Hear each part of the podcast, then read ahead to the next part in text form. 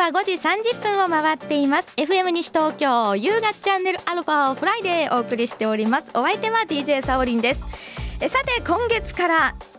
今日ね第一金曜日ですけど第一金曜日のこの時間は新コーナーがスタートいたします。司法書士吉田隆志が語る人生100年時代のリスクと相続をお送りいたします。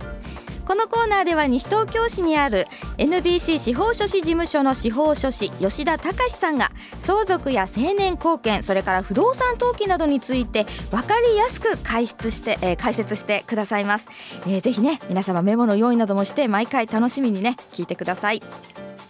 この時間は NBC 司法書士事務所の提供でお送りいたします。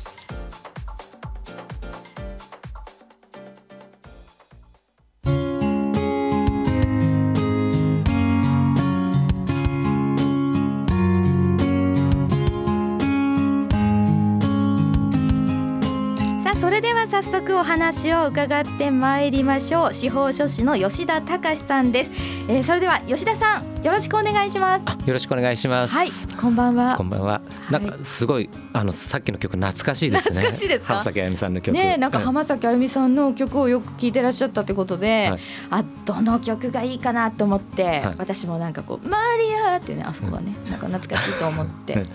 エベストの曲はみんな知ってるんで。あそうですか、やっぱりあもうアルバムが何かっていうこともお分かり。わかります。素晴らしいさすが。ね。えー、まあそういった吉田さんですけどもねあの今日はね浜崎あゆみさんのこう話をずっとじゃない ですね。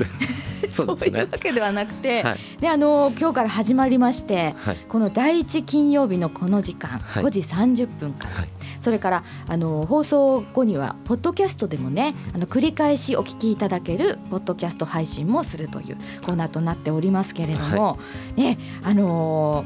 ー、司法書士ねといった中で、まあ、どんなお話をねしていただけるかなっていうことでね楽しみにねしておりますけれども、はい、えまずは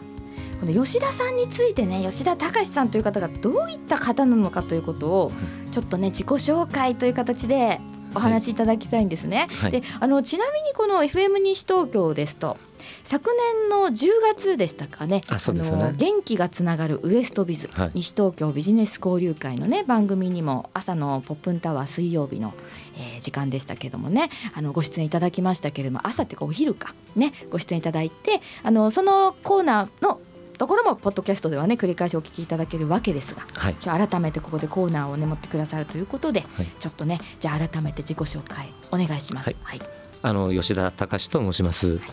でまあ、あの最近あのエキストラにはまってるところがありまして 時々出てあの時々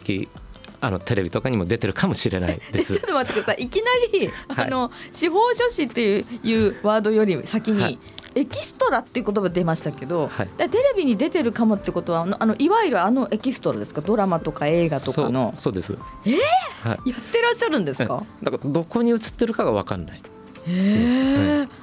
え昨年ですと、はい、あの嵐の相葉さんが主演した、はい、あの貴族探偵なんかに、はい、あの鑑識役で出てたりしてます。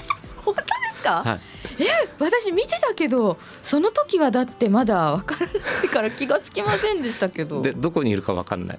はあ、あのエキストラって結構なんか要求っていうかされるんですか？こここういうふうにやってくださいみたいな感じで。あんまり難しいことはああの通行人とか鑑識役みたいなのは言われないんです、はいはい、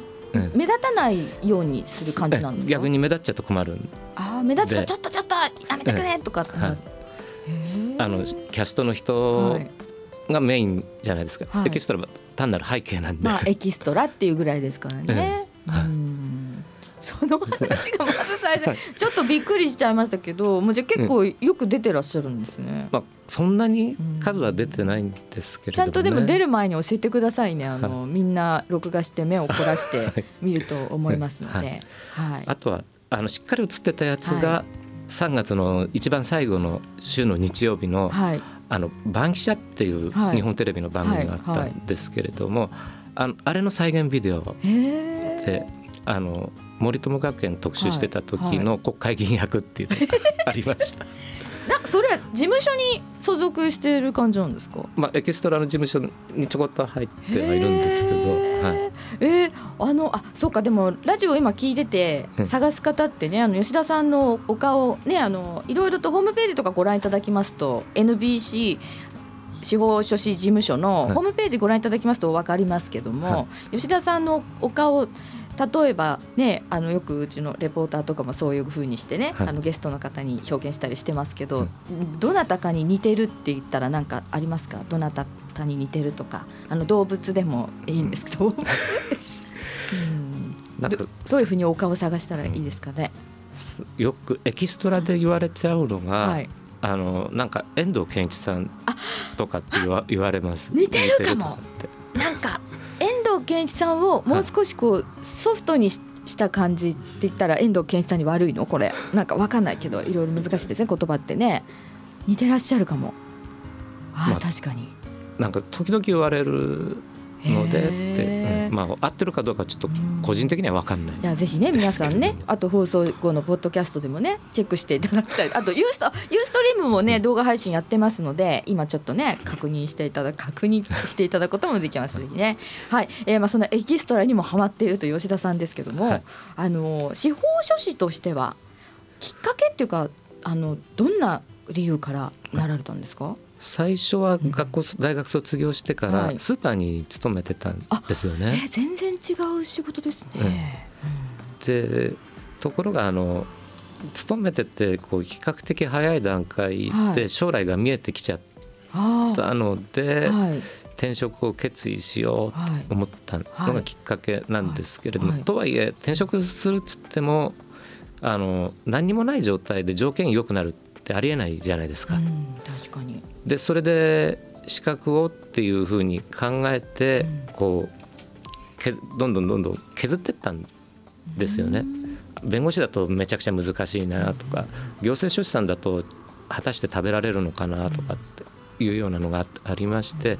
削ってったら司法書士になってったんですよ。はあ、いやでもいやあのそんなね司法書士さんだって私などから見ますとすぐに目指せるものでもないと思いますし難しいというイメージもあるんですけども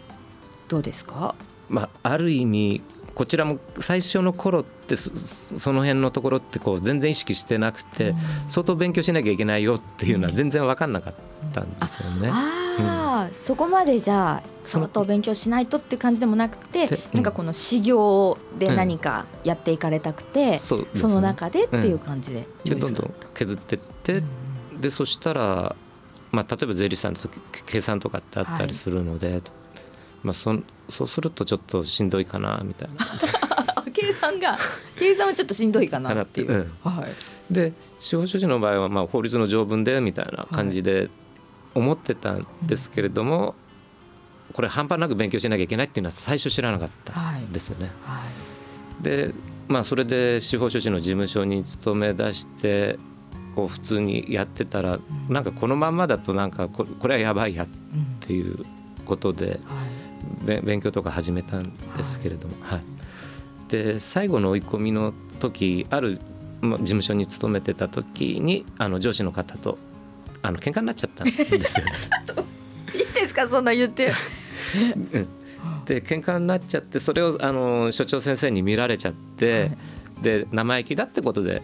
まあ、半分事実上クビになっちゃったんですよ。いいんですかそんな話していただいちゃって。で、うんまあ、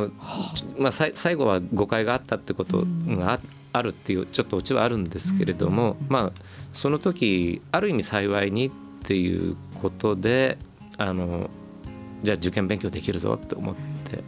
ここもったんです、ね、事務所をお辞めになって、うん、お勉強にこうぼぼっととか集中そこに行こう。そうですね、はい、それが平成7年のことですけど、はいはい。はい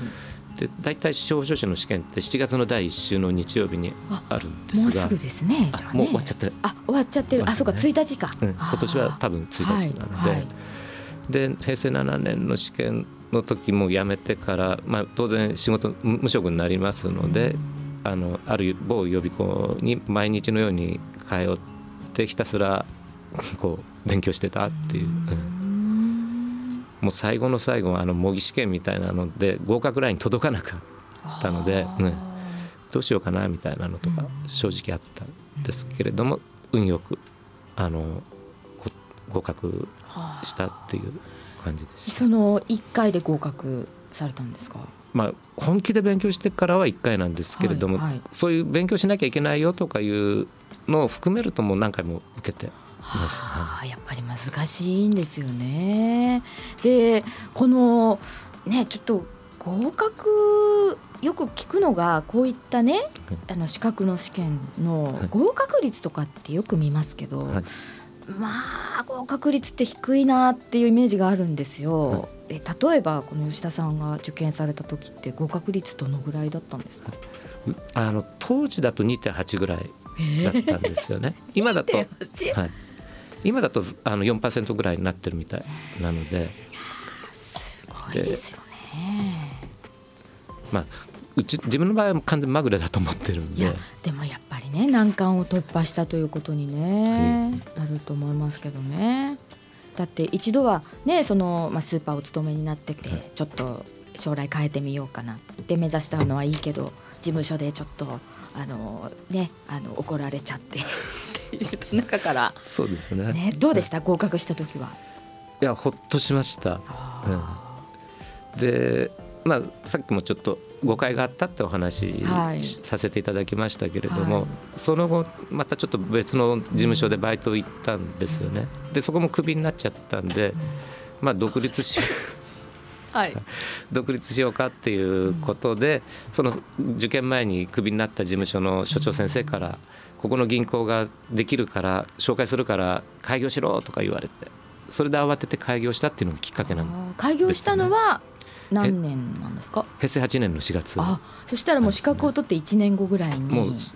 年経たないぐらいで。です、ね、もうすぐに独立開業なさって、はい、えー、それからね今に至るってことですけど、はい、どうですか？やってこられて今まで。そうですね。最初はすごいお客様をこうにこう掴むっていうんですか？心を掴むっていうのがもう大変でした。今はある程度例えば銀行さんとか不動産会社さんとかがついていただけてるのであのこう一定ラインはなんとかなるんですけど最初はしんどかったですね。なんかやっぱり何何でもね、ね、目指すと大変で開業してからのねご苦労っていうのはどんなお仕事でもあるんでしょうけれども、ね、そういった中今お客様のね心心っていう話ありましたけど、やっぱりそういった精神性に向き合うっていうことが、はい大事なお仕事なのかなっていうことを今吉田さんのお話からなんか感じたんですけども、えー、実際に今そういった中で、まあ、司法書士というお仕事っていうのは、はい、まあ、すごく分かりやすく言っていただくとどういったお仕事なんですかね。そうですね一番多いあの有名なのが、土地や建物家を買いましたって言った時に自分の名義にしますよとか、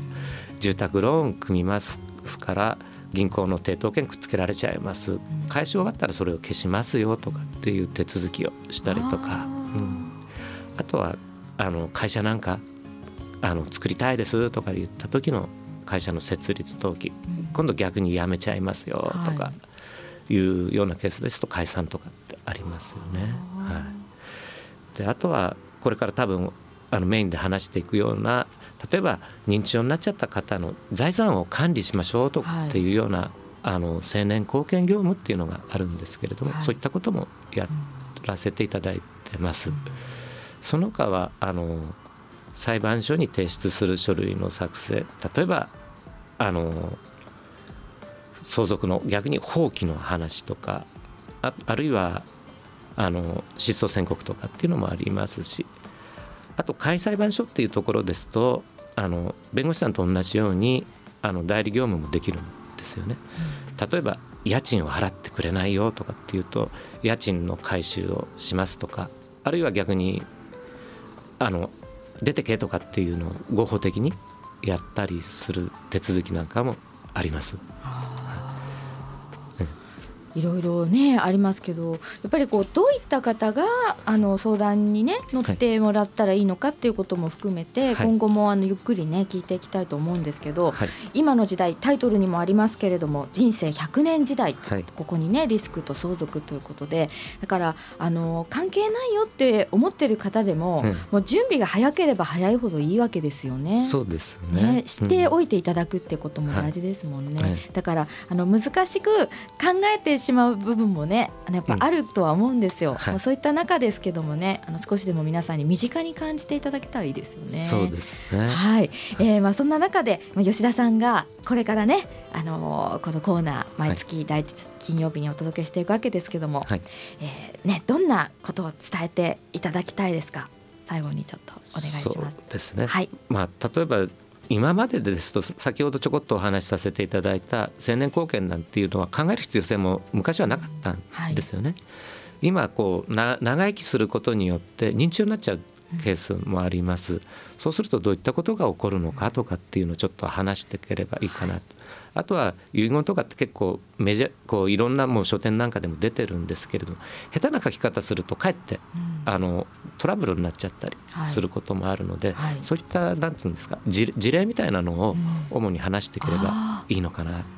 あの民法の授業やるつもりは全くないんで、はい、はい、ぜひね皆さんね本当にだから身近に感じていただいて、そうですね、お聞きいただきたいですね、うん。はい、ありがとうございます、はい、あの来月以降も楽しみにしています、えー、さてあのー、この相談会があるということなんですが、はい、はい、ちょっとお話よろしいですか？はい。えっと7月14日の午前10時からまあこれ土曜日ですけれども、午後2時まで受付してるんですが、あの私ではなくてもう一人司法書士がおりましてあのウーチェスという司法書士があの無料相談会をあの開催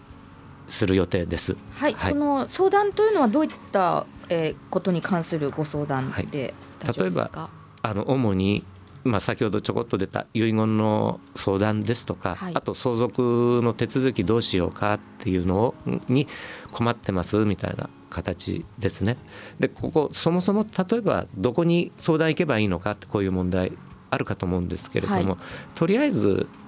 あの分からなければ分かんないなりで構わないので、うん、あのこの7月14日相談にお見えになってもいいんじゃないかなと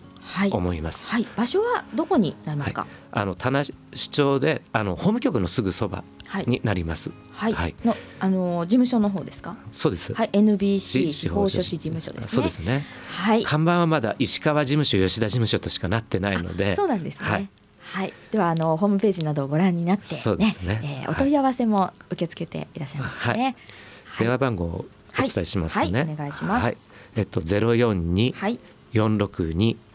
四三ゼロ一になります。はい、ゼロ四二四六二四三ゼロ一ということですね。そうです。はい、はい、ありがとうございます。ということでね、あの今日第一回ということでしたけれどもね、えー、お時間が近づいてま参りました。はい、また来月も第一金曜日によろしくお願いします。よろしくお願いします。はい、吉田さんありがとうございました。ありがとうございます。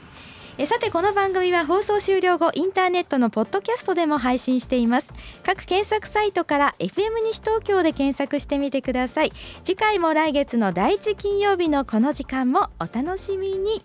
司法書士吉田隆が語る人生100年時代のリスクと相続お送りいたしました。お相手は DJ サオリンこと長谷沙織でした。この時間は NBC 司法書士事務所の提供でお送りいたしました。life.